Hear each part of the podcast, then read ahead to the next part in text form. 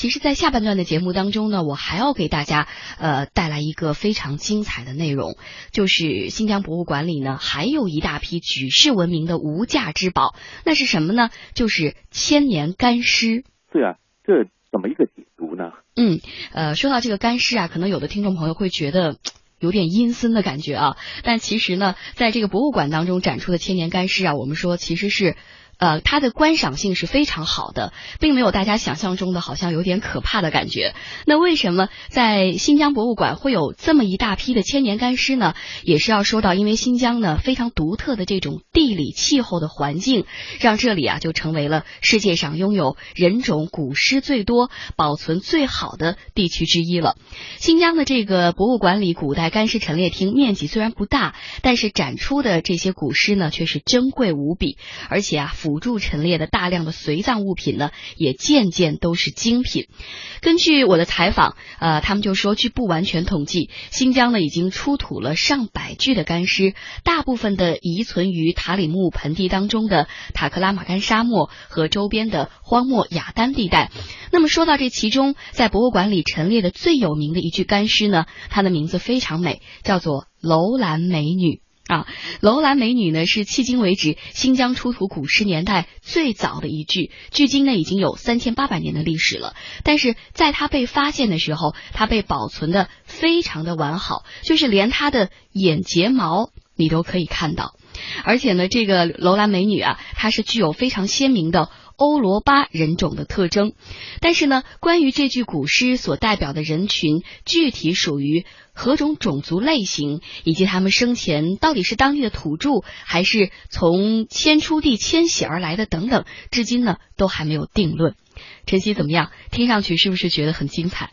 是啊，是啊，而且是啊，你刚刚这么一形容啊，或许人们就呃，对于我们的远古文明或者他走过的历史的长河呢，你会充满了好奇心。那你说是凭借这个天呃得天独厚的这个天然的这个环境啊，那其实我觉得啊，当中呢，或许也融合了很多前人古人的一些呃。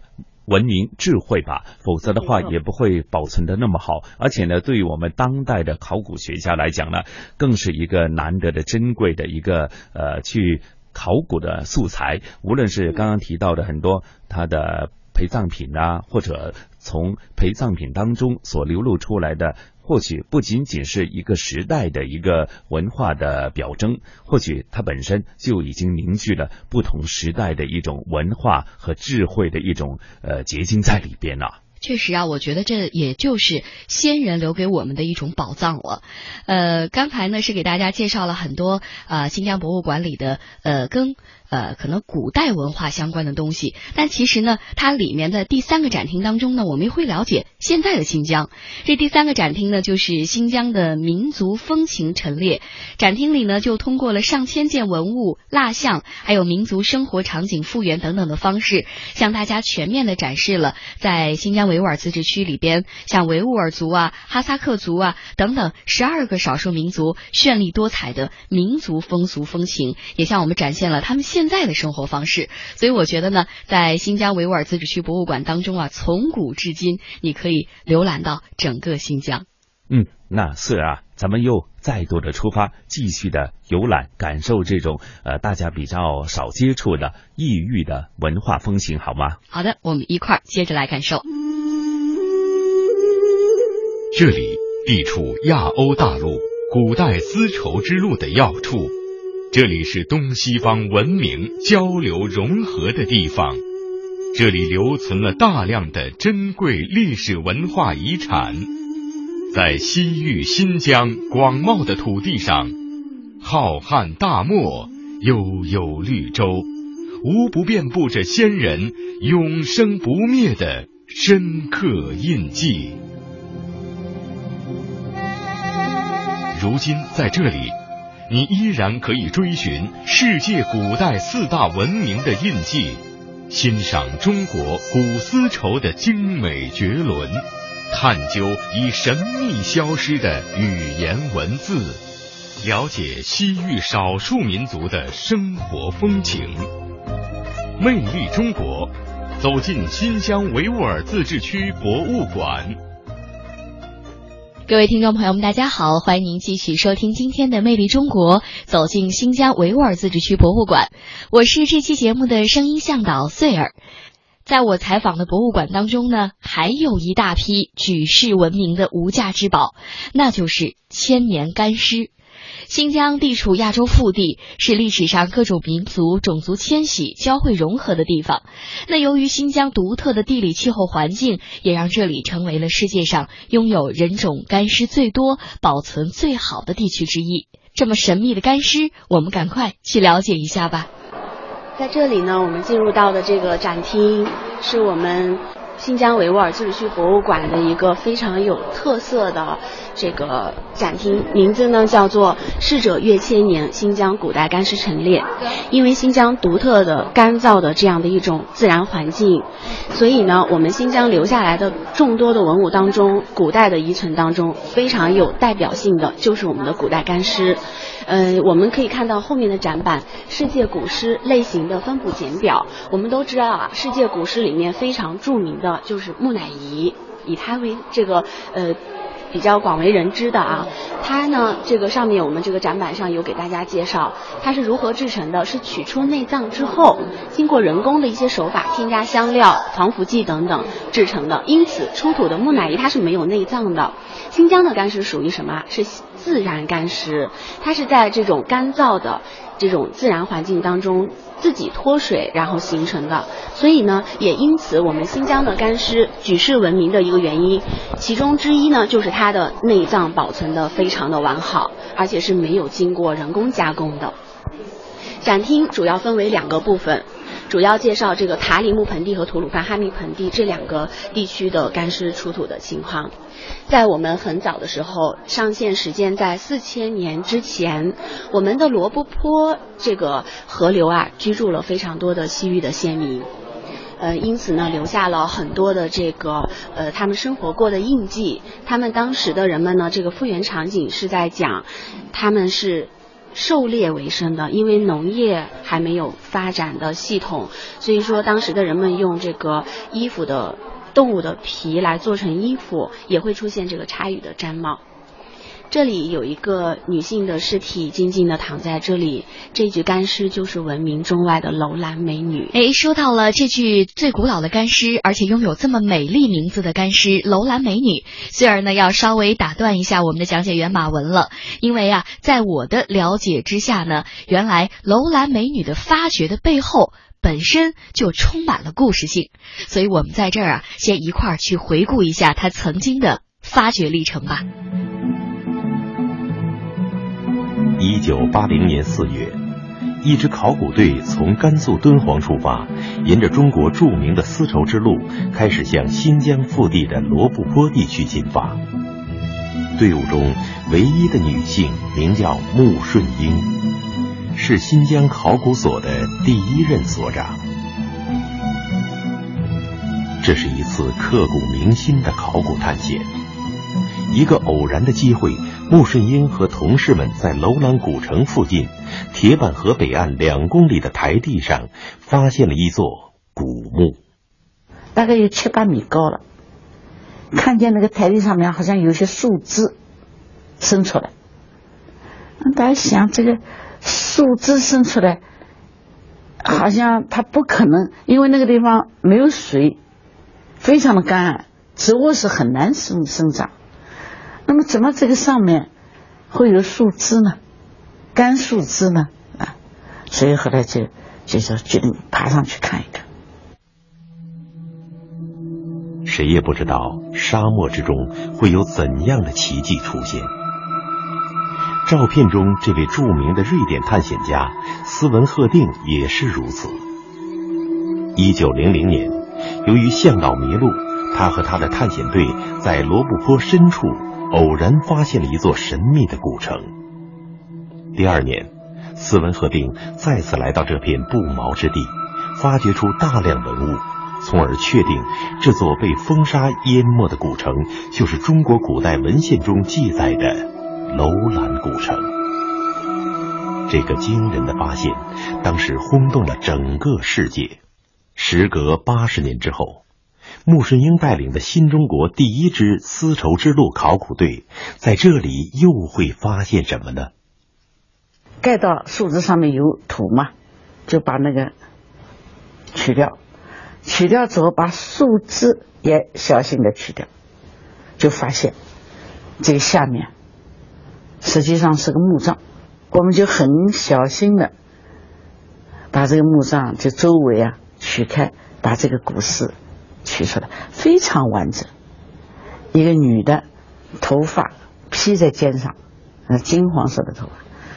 戴了一顶毡帽，上面还插了两根叶翎，皮肤是古铜色的，还有很尖的下巴，两个眼睛是就是很深的呃眼眶。一九九二年，日本科学家对古尸面部进行了复原，这位身长一百五十六厘米。尸体重十点七千克的女子，由于自己的美貌，拥有了名字，被人们称为“楼兰美女”。消息传来，穆顺英感到十分的骄傲，因为当考古队从大漠返回时，他和楼兰美女一起度过了许多不同寻常的日夜。后来，我们就把这个这个古尸就带上。他就跟我在一个帐篷里，因为呃，我一个女的嘛，总是给我一个帐篷嘛，所以他就放到旁边。我们想着把他带回乌鲁木齐，然后呢，能不能做一些古尸的测定？这具迄今为止新疆地区出土最早且保存状况最为完整的干尸。经测定，年龄在四十到四十五岁之间，血型为 O 型，古欧罗巴人种。在今天的人们看来，楼兰美女大概就是新疆地区罗布荒原上最早的土著居民了。好的，我们刚才呢一块儿去回顾了一下楼兰美女的发掘过程。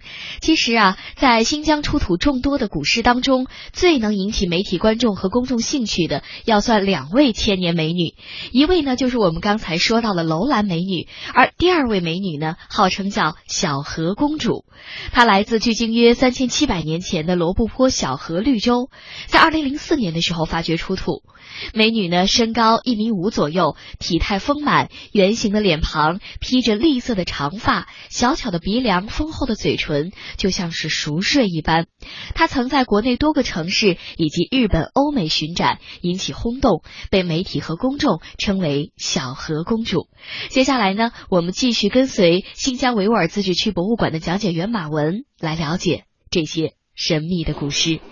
这里我们看一下，有一具这个女性干尸啊，年龄在五十岁左右，它出土于我们著名的小河墓地。我们看一下这具干尸和楼兰美女相比，非常的完整。首先，她的面容就非常的安详，眼睫毛清晰可见，身上穿了一件有黄色、褐色这种交叉纹样的斗篷。三千八百年之前，我们这个小河墓地的先民，他对这个毛织物。的处理技术也是很成熟的，身上有三个鼓起的小包，在他的这个斗篷上面，里面装有东西，它是小麦粒和麻黄草。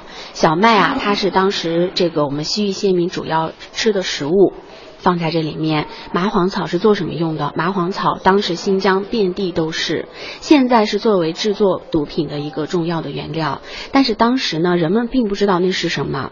嗯，病痛的时候服用一些会舒服，而且会对神经有麻痹的作用。因此，在无法对这种自然现象解释的时候，他们会慢慢的出现。自然崇拜当中对植物的崇拜，才会把麻黄枝还有麻黄草放在自己的身旁。这个是他的衣服，鞋子是一个全新的、没有过磨痕的舍利皮做的皮靴，是他下葬的时候，呃，这个亲人朋友给他穿上的。为什么保存的如此完好啊？是因为我们看一下，这里有横剖面。小河墓地啊，还有一个名字叫做有一千多口棺材的墓葬。这里我们展现的就是上下五层的结构。因此，它会有一千多口棺材。侧面我们看一下，就是它尸体保存的完好的原因了。这个时候，小河墓地的棺木是船形棺，它是船形棺盖。啊，没有底部，人呢。躺在地里的时候是直接接触到我们盐碱地的这种地面的，因此尸体能够迅速脱水。嗯，棺盖啊，把它也这个很好的罩起来保存了下来。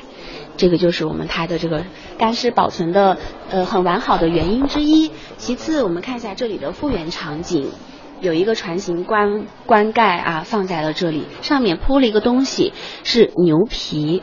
小河墓地先民当时在埋葬的时候。下葬的时候会现场宰杀两到三头的牛来祭祀，祭祀完了之后把湿湿的牛皮裹在棺木上，牛皮啊会因为风干之后会越裹越紧，因此里面的尸体才能够迅速的脱水，这是我们这个呃小河先民保存的完好的第二个原因。其次，我们看一下这个外观。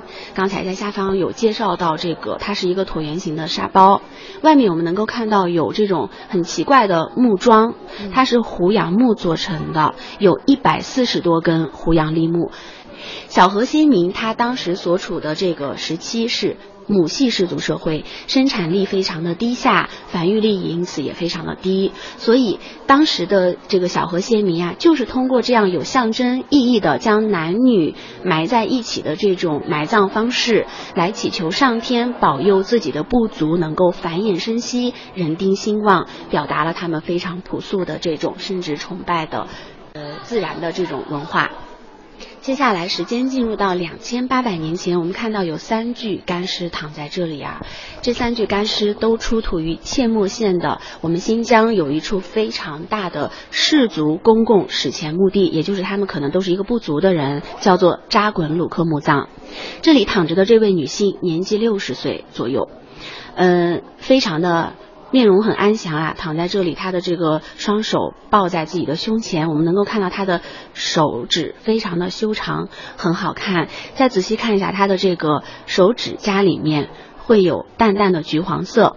现在的新疆姑娘会用海娜花染指甲，这位女性的这个橘黄色的指甲就是用海娜花染成的。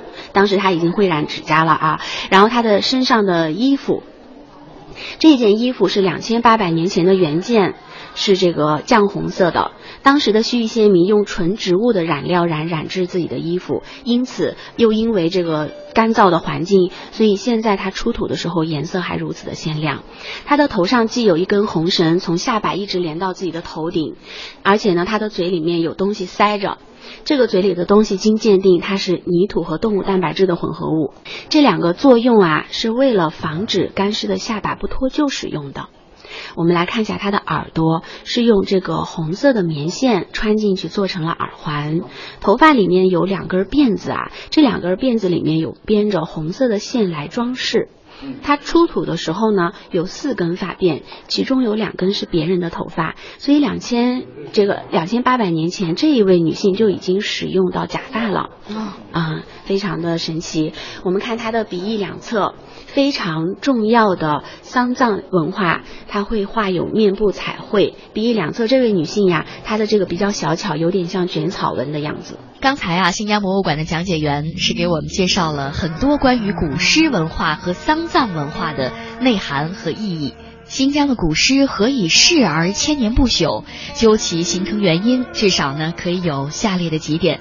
首先，出土古诗的墓地大多建于塔里木盆地以及附近气候干燥地区，这种极端干旱的环境使土壤微生物类群和数量极其稀少，活动能力也比较弱。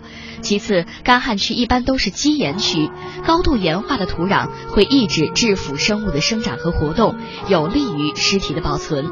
出土古尸的墓穴呢，大都不密封，而且埋藏比较浅，使墓葬环境直接受到外界极端干旱的大气、土壤环境的影响，尸体迅速的脱水干燥，使微生物失去了生存条件，不能展开有效的分解作用。另外呢，在同一处墓地，寒冷季节入葬的尸体也更容易干化。新疆古尸是弥足珍贵的人体标本。今天我们借助高科技手段，对古尸进行人类学、遗传学等多方面科技分析和研究，让我们更加深刻地理解了新疆不仅是东西文化的融合之地，也是不同人群的重要接触地带。这对于正确认识新疆历史具有非常重要的现实意义。回首过去，在地域辽阔、资源丰富的新疆，曾经出土了大量令人难以置信的精美文物。眺望未来，在文化遗迹无比丰厚的新疆，尚有很多的历史之谜等待人们去揭示。